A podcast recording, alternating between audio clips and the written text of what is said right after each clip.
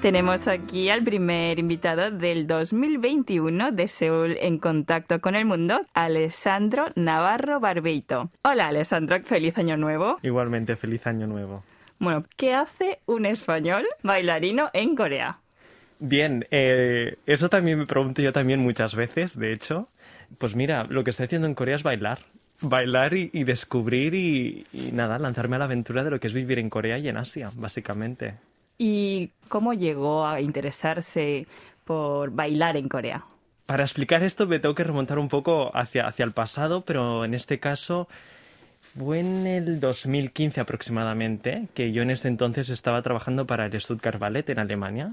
En ese entonces estaba como primera bailarina Kang Soo-jin, ¿no? Ella estaba a punto de tomar la dirección aquí como directora de la Compañía Nacional de Corea y nos invitó para su última actuación era como su última actuación aquí en Corea, ¿no? Era su última actuación de despedida ya, ¿no? Que se retiraba de los escenarios. Entonces nos invitó a lo que es toda la compañía, a todo el elenco de la compañía de Stuttgart. Y vinimos, hicimos una gira durante una semana aproximadamente. Bailamos en el Yesure Chondang, en el Seoul Art Center. Y después estuvimos en Japón como unas tres semanas y así. Y pues ya regresamos a, a Europa, ¿no? A Alemania. Fue mi primera experiencia en Asia. Mi primera experiencia por supuesto, en Corea. Y a mí me fascinó. Me fascinó mucho y si me preguntas a día de hoy por qué, no te sabría decir la razón exacta. Pero yo tenía el convencimiento de que tenía que volver. Y tenía que volver a Corea. O sea, no, no tenía, no había sentido ese, esa llamada, por decirlo de alguna manera, para que nos entendamos, con algún otro país, pero con Corea sí. Entonces regresé, regresé a Europa y nada, estuve trabajando creo que un par de años más por Europa y después dije, mira, lo dejo todo y me voy a Corea a buscarme la vida. Y aquí estoy. ¿Cuántos años lleva? Bueno, en Corea ya hace tres años que vivo aquí. ¿Y esos tres años cómo han sido? Bueno, está siendo una experiencia yo creo que marca un antes y un después, por lo menos para mí. Y ya no simplemente a nivel artístico, no como artista, también como persona. O sea, Em, el, estar en un, en un, ambiente y en una cultura tan, tan diferente ¿no? a la que yo vengo, aprendes mucho y creces muchísimo. Entonces, dentro de este aprendizaje, no te voy a decir que todo es maravilloso porque te estaría mintiendo. Han habido ocasiones realmente duras en las que lo pasas mal, pero dentro de ese, de ese sufrimiento también aprendes tanto y yo disfruto mucho de eso experimentando el ballet en Corea. ¿Tiene alguna peculiaridad el ballet de Corea? Vayas donde vayas nos entendemos, ¿no? Pero yo creo que hay un aspecto cultural que siempre marca en la forma, por ejemplo, de enseñar, ¿no? En la forma de entender ese arte. Em, entonces, si, si usted me pregunta en relación a Corea, yo le puedo decir que lo que yo he sentido en Corea a nivel em, artístico con el ballet es... Hay un, hay un enfoque claro hacia lo que es em, la técnica, ¿no? El, el, perfeccionamiento de la forma, de la técnica. Y yo personalmente también creo que lo que eso hace es que, por ejemplo, a nivel artístico, yo creo que todavía em, con todo, lo siento, esto es, una opinión personal, pero yo creo que a nivel artístico yo creo que no hay un trabajo tan desarrollado todavía, ¿no? Se enfoca más a un, a un nivel técnico, a una ejecución, ¿no? Que se busque ese perfeccionamiento en la ejecución, pero falta para mí, yo creo que todavía esa, esa enseñanza en cuanto a, a la expresión artística experimentando el ballet en Corea. Quería preguntarles sobre el trabajo el entrenamiento, la práctica con los compañeros, el ambiente, eh, mm. cuando entrena, cómo es. La gente es distinta, la cultura es estar juntos. ¿Hay alguna diferencia? Por supuesto. Hay una diferencia grande. Piensa que cuando estás en, en, bueno, en este caso estamos en un estudio, ¿no? Bastante horas juntos. Entonces el enfoque es bastante, yo creo que es un aspecto cultural. Entonces obviamente también llega hasta los estudios de, de danza todo se plantea de una forma más comunitaria, ¿no? Por ejemplo, em, si yo, por ejemplo, cometo un error, ¿ya?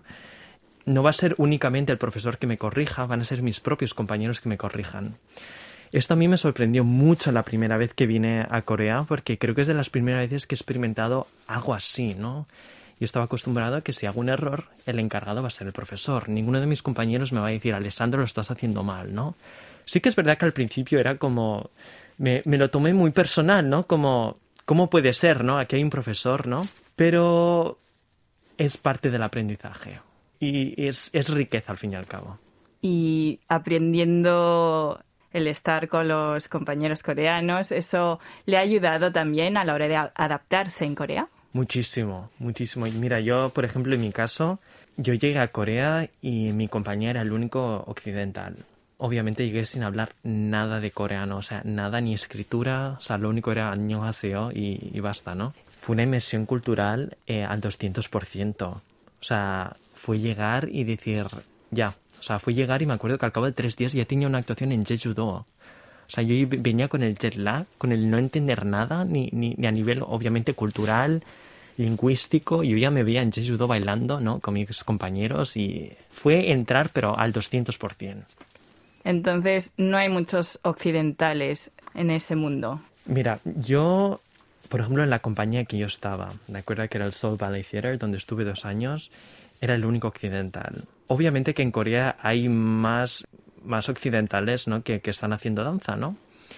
Pero sí que a día de hoy, por ejemplo, en, mi rama, ¿no? Que ahora yo, por ejemplo, estoy trabajando como más por, por freelance, ¿no? Me atrevería a decir que soy de los únicos, por no decirte el único.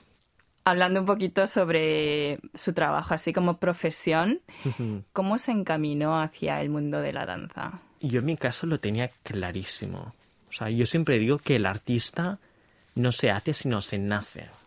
Bueno, cada uno va a tener su punto de vista, pero yo lo creo así. Yo fue nacer y era bailar en casa. ¿Tuvo influencias de familia o...? Eh, por parte de mi abuelo, Sí, era, era un gran apasionado de, del baile, hacía ballet también, bueno, bailes de salón, etcétera, etcétera. Y él fue el que más o menos pues me, veía también en casa, mis padres, ¿no? Y, al final pues dijeron, ¿por qué no hace ballet el niño o hace clases de, de danza, ¿no? Si tanto le gusta bailar. Y así fue, así empecé. O sea, le apoyaron, ¿no? Sí, mi familia me apoyó y me apoyan al 100%. O sea, en eso estoy sumamente agradecido a veces en el mundo de arte y del deporte especialmente, el entrenamiento, la práctica es de todos los días es muy duro. Entonces yo pienso que habría momentos que tal vez quería dejarlo o parar y hacer otra cosa. ¿No ha tenido esos momentos? Te diría que sí, que no. Piensa que esto es algo que, es, es vocacional, ¿eh? O sea, naces con esta pasión y cuando tienes esta pasión realmente disfrutas hasta incluso el dolor. ¿No? Entonces, pasarte tantas horas en un estudio ensayando, ¿no? Y obviamente que cuando te lesionas, pues no te hace ningún tipo de gracia, obviamente, ¿no? Porque te tienes que parar X, ¿no? Tiempo, pero lo disfrutas mucho porque lo llevas dentro y sabes que esto es, algo que tienes que hacer en esta vida. Podría pedirte que concretizaras un poquito más mm, el trabajo que estás haciendo en Corea como bailarín. Sí. Llegué, cuando llegué estuve dos años con el Seoul Ballet Theater compañía por la que estoy muy agradecido, he aprendido muchísimo y fue mi primera entrada en Corea, ¿no? Fue ahí donde recibí todo, me empapé al máximo de lo que es Corea, a un ambiente en todos los aspectos y, eso fue como una arma que me sirvió de gran ayuda. Después de dos años empecé en el 2020, el año pasado em, quería hacer cosas nuevas en Corea. entonces me, independicé y empecé a hacer em, trabajo por mi cuenta como artista independiente. Tuve la ocasión, bueno, tuve la oportunidad de que la directora de la Compañía Nacional de Danza Contemporánea de Corea me eligió para su proyecto de seis meses. Y si no me equivoco, creo que es el primer occidental en jamás hacer parte de una compañía nacional en Corea. Y fue una oportunidad increíble. Si es que yo siempre lo digo, lo único que puedo decir es gracias, ¿no? Por dichas oportunidades. Y ahora mismo pues estoy, estoy en una fase que, que yo soy, bueno, yo soy fan a un nivel alto de, la danza tradicional coreana. Y me gustaría concretar más, porque la danza tradicional coreana es muy vasta, es muy extensa, ¿no? Hay, hay múltiples danzas. Yo soy fan del salpurichum, o sea, a mí me encanta todo lo relacionado con el shamanismo coreano, aquello que realmente la juventud coreana a veces me miran y me dicen, pero es que usted parece un hombre de 40 años, ¿cómo puede tener interés por esas cosas, no? A mí me fascina y es realmente lo que yo me quiero llevar de Corea. ¿Por qué salpuri? Bueno, yo hablado varias veces de este tema y, yo insisto mucho. Yo creo que si entiendes el término Han, yo creo que vas a entender lo que es Corea. Por lo menos esto es mi opinión. Y yo me acuerdo que siempre que voy a España, ¿no? Mucha gente me pregunta qué tal Corea. Y es que me cuesta explicarlo porque para mí es un sentimiento. Que si entiendes ese sentimiento, vas a entender mucho de lo que es Corea. Y a mí ese sentimiento me fascina. Me fascina y yo quería, quería saber más sobre eso y explicarme más, ¿no? Es un tema muy complicado porque es tan abstracto, pero eso es algo, ese entendimiento me lo ha facilitado el, el más que hablar con la gente, que obviamente aprendes mucho, es también el observar y sentir. ¿no? Cuando hablamos de cosas abstractas tienes que sentir, tienes que estar en las situaciones, ¿no? Entonces yo como artista eso lo noté muy fuerte. Dije, aquí hay, aquí hay una vibra diferente, aquí hay una energía que es como de, de, de, ese, siempre lo digo, como de ese sentimiento de felicidad, pero al mismo tiempo como de tristeza, ¿no? Y esa mezcla hace un sentimiento muy especial y súper energético, que es lo que me fascina. Entonces, por eso me sentí súper atraído por el Salpurichum, porque el Salpurichum, ¿no? Se caracteriza por ese sentimiento. Entonces, ¿está aprendiendo a, a bailar el Salpurichum? Sí, he empezado ya. Estoy con una profesora maravillosa Estoy, estoy, bueno, es que estoy cuando, cuando, cuando tomo las clases de danza tradicional coreana me vengo arriba, porque es que me, me fascina, o sea, es como que me elevo a otro mundo, me da la sensación eh, pero sí, estoy, estoy metido en ello, me encanta, me apasiona y estamos, estamos intentando como también comparamos mucho, además de, de una clase de, de, danza, es también una clase donde compartimos filosofía, ¿no? Porque no deja de ser algo muy representativo de Corea. Bueno, lo intentamos comparar como con la filosofía occidental, ¿no? Con la, con la danza española, ¿no? Esos, esos sentimientos, cómo los canalizamos, ¿no? Entonces también estoy haciendo un trabajo con mi profesora de, de, mucho, de mucha investigación. Como, Alessandro, ¿qué es para ti el Han, ¿no? Como tú, como occidental, que has crecido en una cultura muy diferente, ¿cómo crees que puedes canalizar ese sentimiento? Y es todo, es todo un, un, un proceso que, que, es increíble. Y espero, espero pronto, eh, en algún escenario en Corea, hacer ese salpurichum, el salpurichum de Alessandro, ¿no? Por decir de alguna manera. Y si tuvieras que explicar a un amigo, a un compañero eh, no coreano, qué es el salpurichum, Bueno, Salpurichum es una danza que básicamente sus orígenes están en son chamánicos. Salpurichum es una danza que es, bueno, se baila como una especie como de, te diría como una toalla o un fular blanco que simboliza que estás como expulsando los malos espíritus. Entonces es una danza eh, pesada, ¿no? Como el hanés, ¿no? Pesada, que canaliza mucha emoción, movimientos lentos pero muy íntimos. Y siempre estás con este movimiento que es el como vas como lanzando, ¿no? El, el, lo que es el fular, como simbolizando que estás expulsando estos malos espíritus. Bueno, espero poder verle pronto sí. bailando ese Salpurichum eh, españolizado. Sí, españolizado, así es. La situación del coronavirus nos ha afectado a todos y supongo que también en el sector artístico y en el mundo también del ballet, de los conciertos, ha afectado de alguna manera su vida como bailarín el coronavirus? Bueno, ha afectado de una manera brutal. De una manera brutal porque piensa que nos tenemos que mantener en forma. O sea, somos artistas, pero al mismo tiempo entrenamos como atletas. Entonces necesitamos un espacio, necesitamos un lugar donde movernos, donde poder crear, ¿no? Donde poder trabajar, ensayar, ¿no? Cuando no hay eso es realmente frustrante. Entonces, lo que ha pasado en, estas fechas y bueno, de lo que llevamos de, más de un año con el coronavirus es que todo el mundo se ha, se ha tenido que encontrar una forma de, de, poder mantenerse en forma, de poder, ¿no? Y ha sido, pues mira, en casa. La gente se grababa sus clases de ballet, ¿no? Y las colgaba en internet o seguía clases online. Todo el mundo ha encontrado su forma y obviamente después la mayoría de espectáculos cancelados, ¿no? Y quieras o no, pues para nosotros estar en el escenario es, es todo al fin y al cabo, ¿no? Es todo el esfuerzo que ponemos en un estudio, está ahí. Cuando no hay ese momento, es duro. Eh, vivir como un artista eh, no es fácil. ¿Usted cómo lo lleva? Bueno, eh, fácil no es. Y te voy a decir que es difícil en cualquier parte del mundo. También hay que entender que hay el artista o el bailarín que trabaja para una compañía, ¿de acuerdo? Entonces ahí poco te tienes que preocupar entre, entre comillas, ¿no? Eh, eres un empleado, vas, tienes tu horario de trabajo, tienes tu sueldo, tienes tus vacaciones, etcétera, etcétera. Cuando eres artista independiente, eso ya es, ya es otro tema, ¿no? Entonces ahí te tienes que realmente buscar tú la vida, asegurarte de que llegues a final de mes, asegurarte de que tienes trabajo constante, ¿no? Que tienes para pagarte la casa, todo es una búsqueda constante, ¿no? Y mucho, me acuerdo que muchos artistas dicen que cuando eres artista independiente es como ir un poco a contracorriente, ¿no?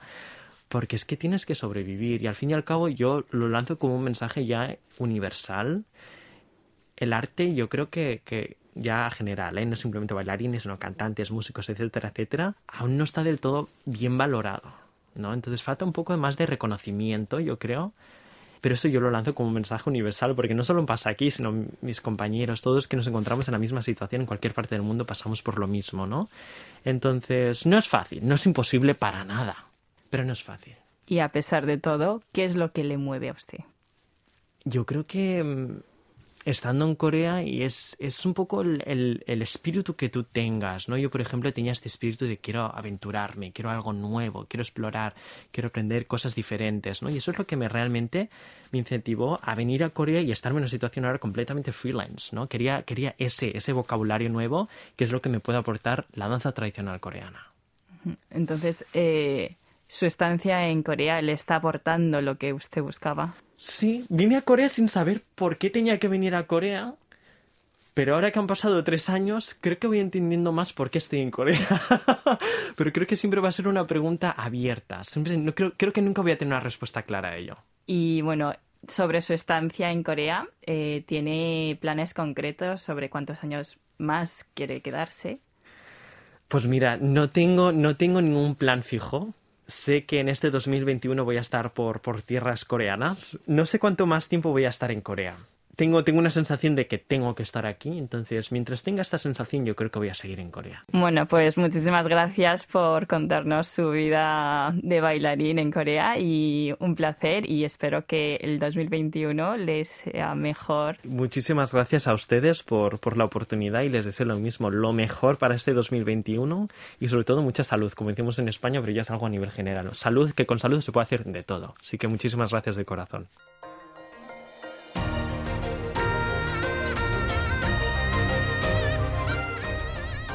Acaban de escuchar el podcast de KBS World Radio. Hay muchos más contenidos en word.kbs.co.kr barra Spanish. Gracias por seguir en sintonía. KBS World Radio.